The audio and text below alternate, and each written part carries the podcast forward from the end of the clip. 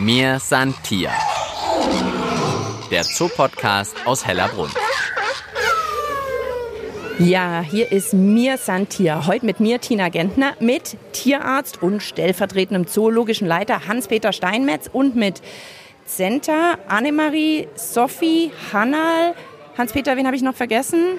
Den Willi und, Und Seppel. Seppel, genau. Und die Hellerbrunn-Fans unter euch wissen bestimmt jetzt schon, von wem die Rede ist, von der Hellerbrunner Schimpansengruppe.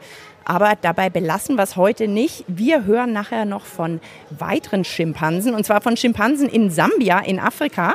Dort unterstützt Hellerbrunn nämlich ein Wildtierwaisenhaus. Was Hellerbrunn dort macht und was es dort überhaupt zu tun gibt, davon später mehr. Jetzt erstmal Hans-Peter für den Anfang. Kannst du uns so ein kleines bisschen Schimpansen-Nachhilfe geben, damit man sozusagen vielleicht beim nächsten Tierparkbesuch vor Familie und Freunden so ein bisschen glänzen kann?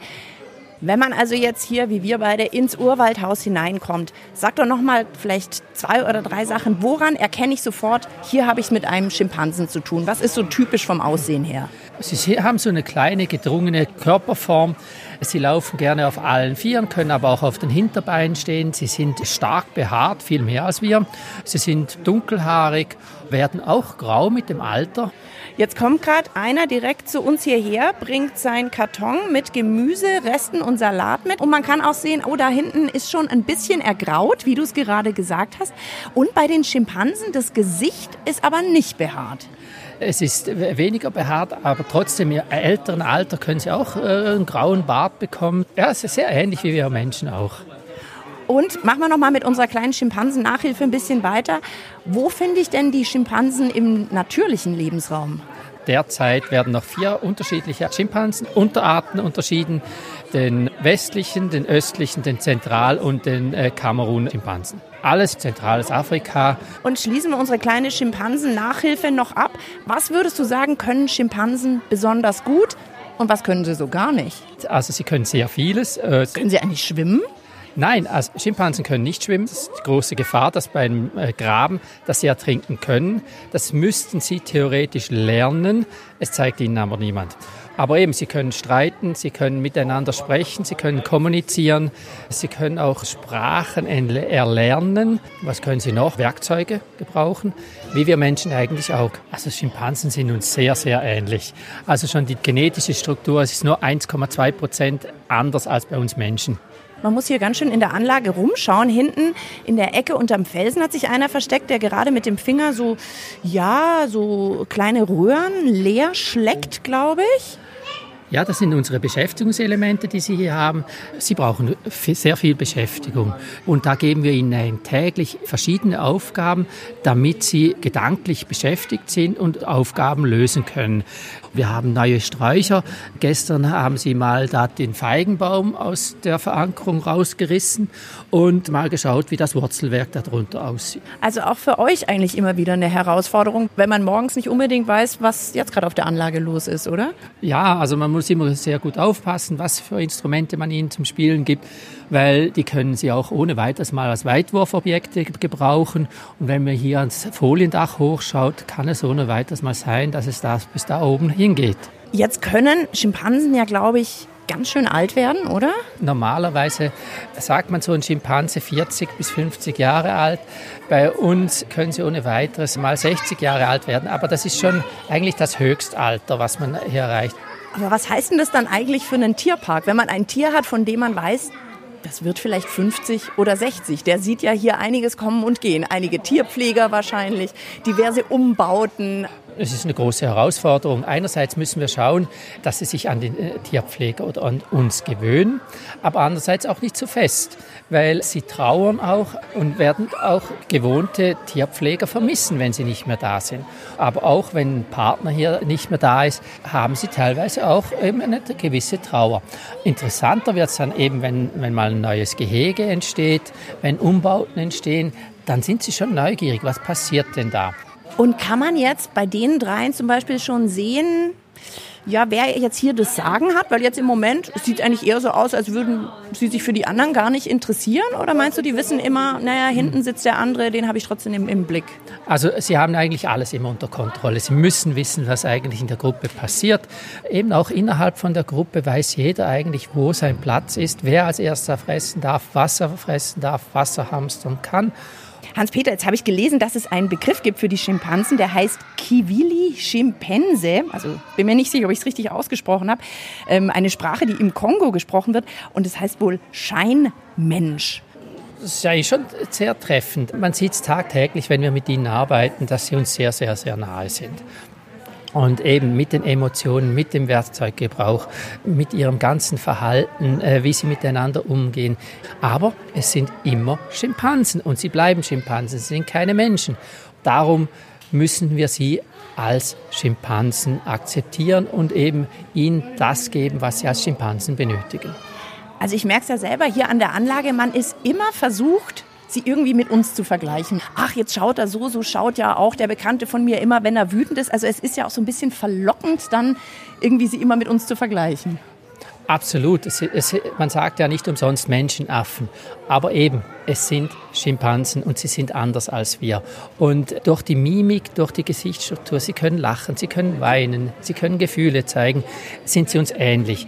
Aber es sind Schimpansen mit ganz anderen Bedürfnissen als teilweise wir Menschen. Das muss man respektieren und ihnen das eben auch als moderner Zoo oder Tierpark eben auch gewährleisten, dass sie ihr Leben als Schimpansen leben können. Kannst du da ein Beispiel geben, wo man sagen kann, da ist der Schimpanse Schimpanse und hat halt nichts mit uns zu tun? Wir versuchen sehr sozial zu leben und, und, und hier geht es ziemlich hart zur Sache bei den Schimpansen. Man sieht es bei ihnen, es gibt, glaube ich, keinen Schimpanse, der keine Narbe hat. Und das sind Narben, die sie halt äh, von Kämpfen untereinander davontragen.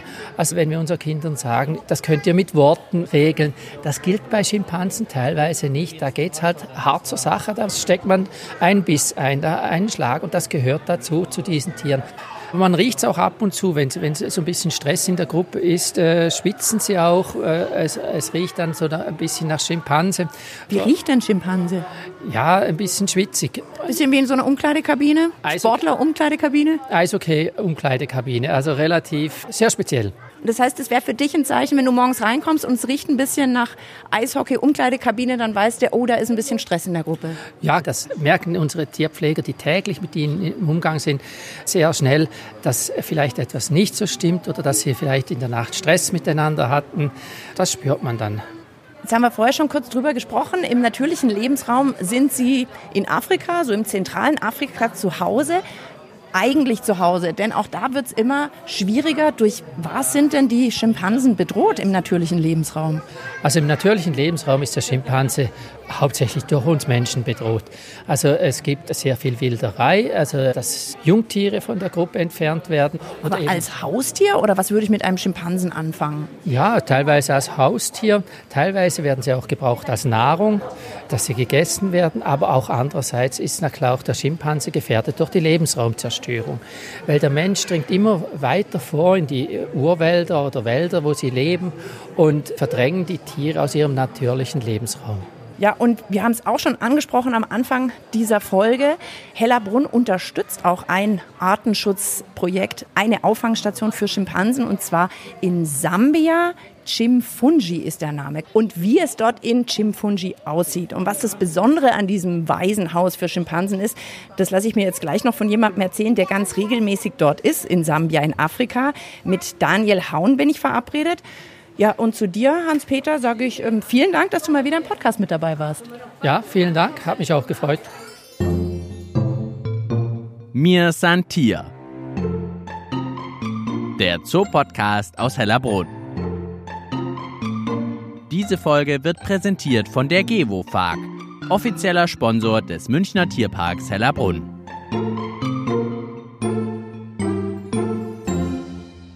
So gerade noch im Tierpark und jetzt am Computer und ich bin verbunden mit Professor Daniel Haun vom Max-Planck-Institut in Leipzig.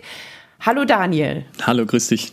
Jetzt weiß ich, du warst schon oft, ich kann fast sagen regelmäßig in Afrika, in Sambia, in Chimfunji. Nimm uns doch erstmal dahin mit. Wie sieht's denn da aus? Wie muss man sich Chimfunji vorstellen? Also man landet in Sambia, im Norden Sambias, im sogenannten Copperbelt. Der heißt Copperbelt, weil dort ein sehr, sehr großes Vorkommen an Kupfer ist und dort eine ganze Reihe von solchen Tagebauminen sind.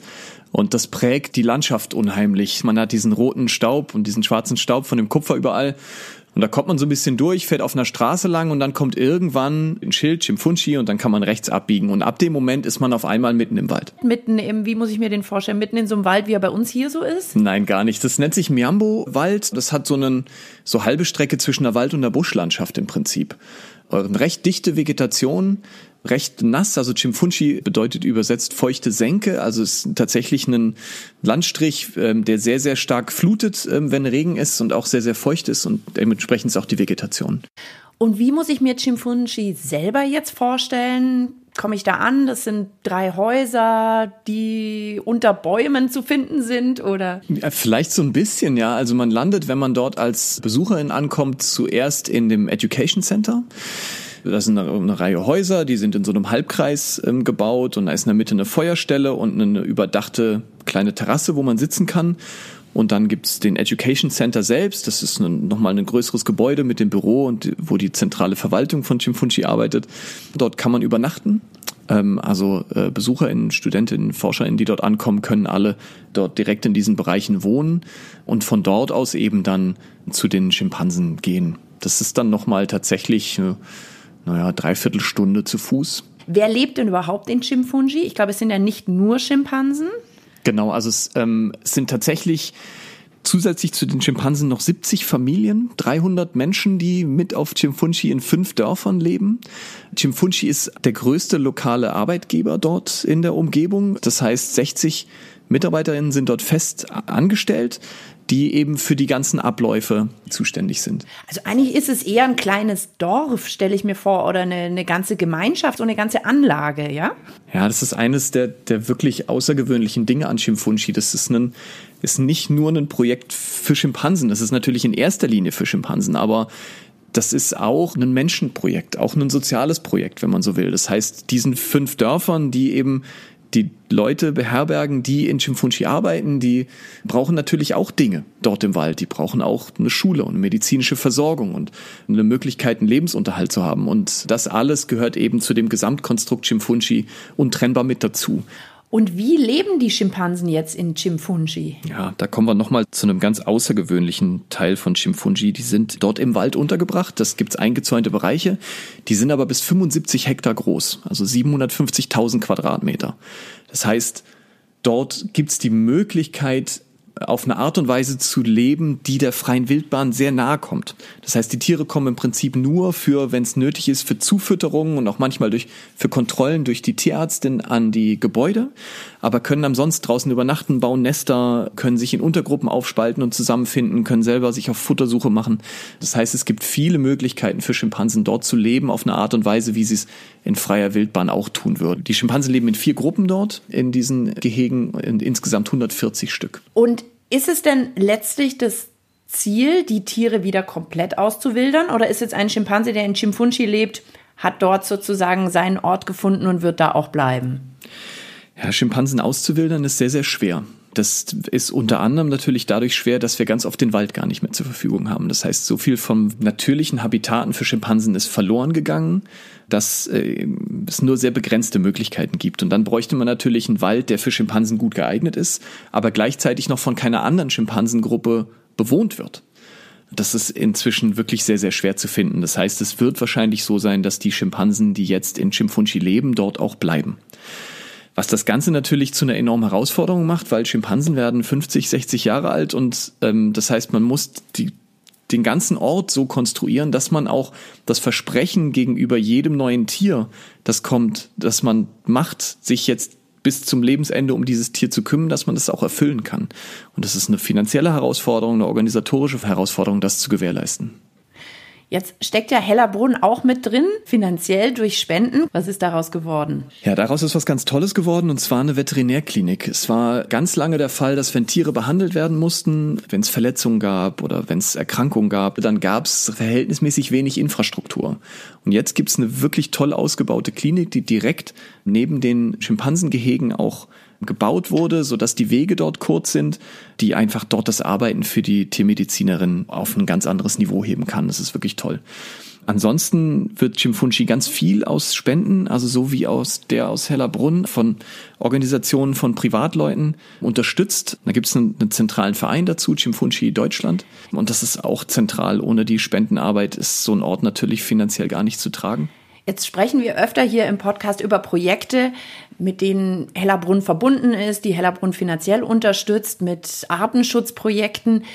Was bedeutet für dich denn so ein Tierpark in Deutschland, wenn du viel mit Tieren zu tun hast in sozusagen ihrem natürlichen Lebensraum? Ich finde diese Kooperation aus Zoos und Tiergärten in der Welt, die sich mit der Fürsorge und dem Halten von Schimpansen oder auch anderen großen Menschenaffen beschäftigen und den Forscherinnen, die in freier Wildbahn arbeiten, den Forscherinnen, die in Auffangstationen arbeiten, aber auch zum Beispiel den Pflegerinnen, die sich in diesen verschiedenen Situationen um die Tiere kümmern, den Tierärzten und Tierärztinnen, die sich in verschiedenen Situationen um diese Tiere kümmern.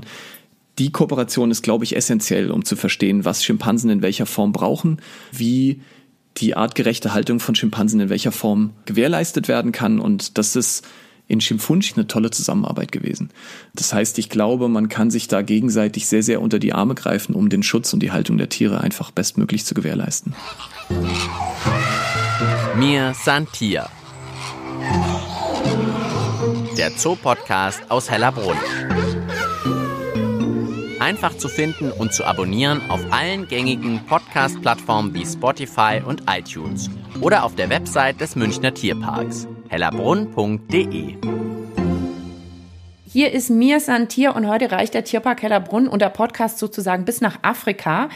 Hellerbrunn unterstützt dort unter anderem das Chimfunchi Wildlife Orphanage, also eine Art Waisenhaus für Wildtiere, vor allen Dingen für Schimpansen. Und Daniel Haun ist regelmäßig dort und immer noch mit mir verbunden. Daniel, du bist ja jetzt kein Biologe, also kein Tierforscher, sage ich mal, sondern dein Lehrstuhl nennt sich evolutionäre Anthropologie.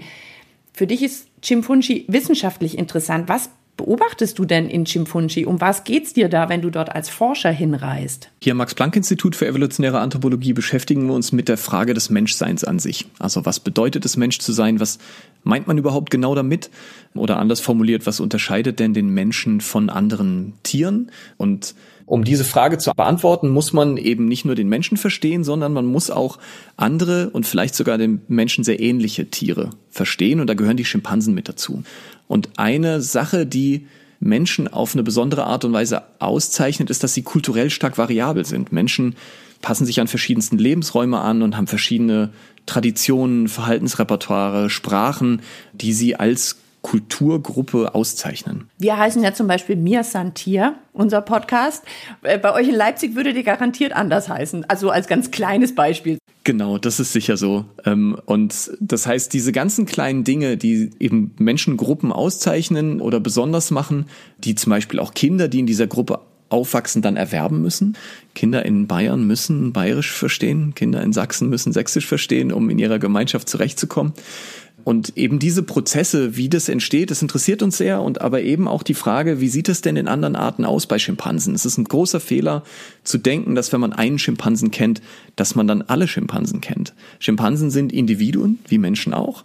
Und Schimpansen leben in Gruppen zusammen, wie Menschen auch. Und was eben in Chimfunchi möglich ist, was äh, den Ort wirklich außergewöhnlich macht für die Forschung, ist, dass diese vier Gruppen in Chimfunchi unter im Prinzip identischen Bedingungen nebeneinander leben, ohne sich gegenseitig zu treffen. Das heißt, sie leben im gleichen Wald, sie haben Kontakt zu den gleichen Menschen, sie sind dem gleichen Wetter ausgesetzt und so weiter und so fort. Was beobachtet ihr denn dann oder hast du ein Beispiel, was sich vielleicht unterschiedlich entwickelt in den Gruppen? Ja, im Prinzip kann man es in zwei Kategorien unterteilen. Das eine sind Verhaltensweisen, die in allen Gruppen existieren. Zum Beispiel gibt es eine Verhaltensweise, die der Fellpflege dient, wo zwei Individuen miteinander sitzen und sich gegenseitig das Fell pflegen. Das kann man auf verschiedene Arten und Weisen tun. Und diese Art und Weise, die unterscheidet sich von Gruppe zu Gruppe. Das heißt, man kann, wenn man zwei der Schimpansen beobachtet, die die Fellpflege gegenseitig betreiben, sagen, aus welcher Gruppe die kommen.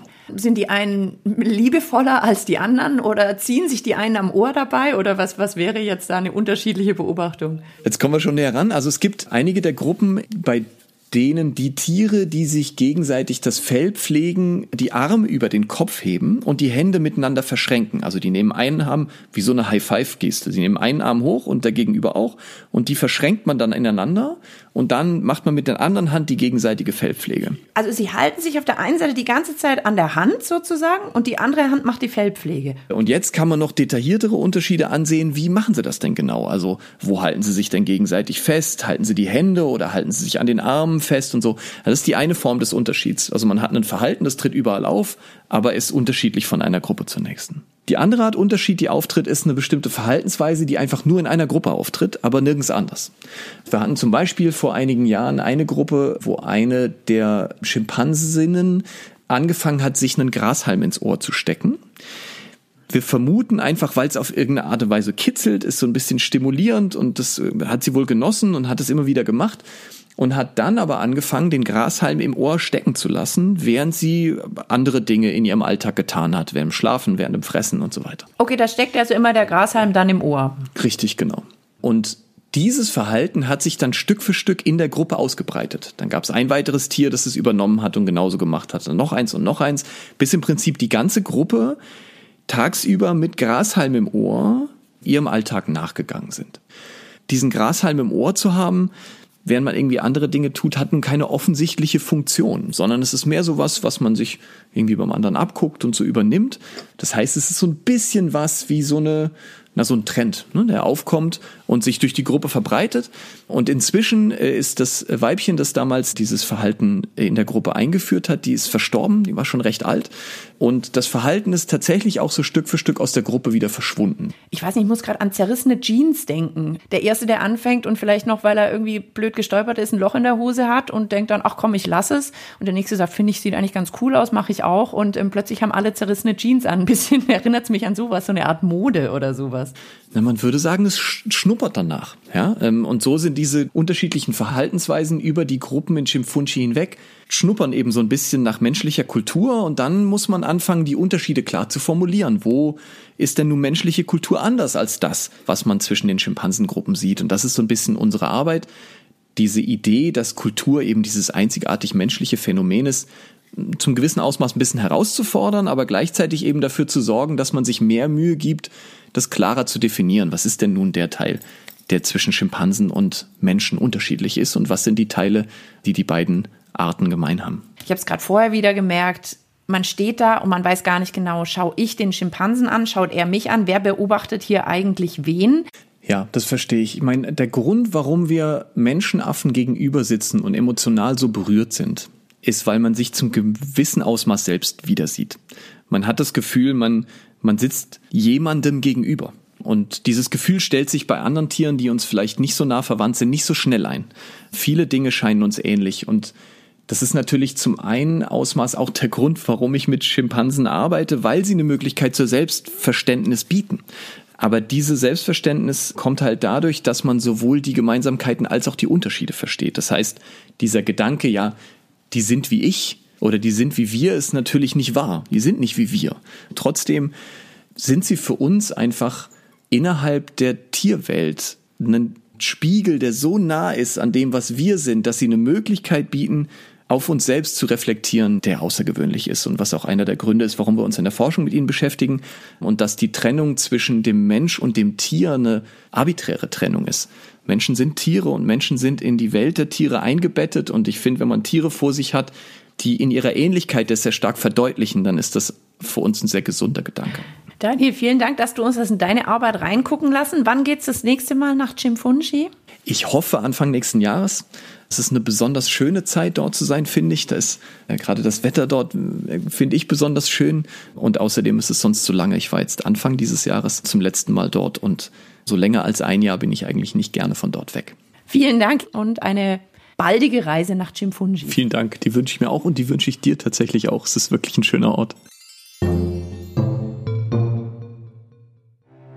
Ja, und euch sage ich danke fürs Zuhören. Das war's mit mir Santier für dieses Mal. Wer noch nicht genug hat, kein Problem. Ihr findet natürlich noch mehr Folgen Mir Santier überall, wo es Podcasts gibt. Folge 37 dreht sich zum Beispiel um die Hellerbrunner Gorillas, falls ihr jetzt auf die Affen gekommen seid. Macht es gut. Mein Name ist Tina Gentner und wie immer an dieser Stelle sage ich bis bald im Tierpark Hellerbrunn. Mir Santier. Der Zoopodcast aus Hellerbrunn.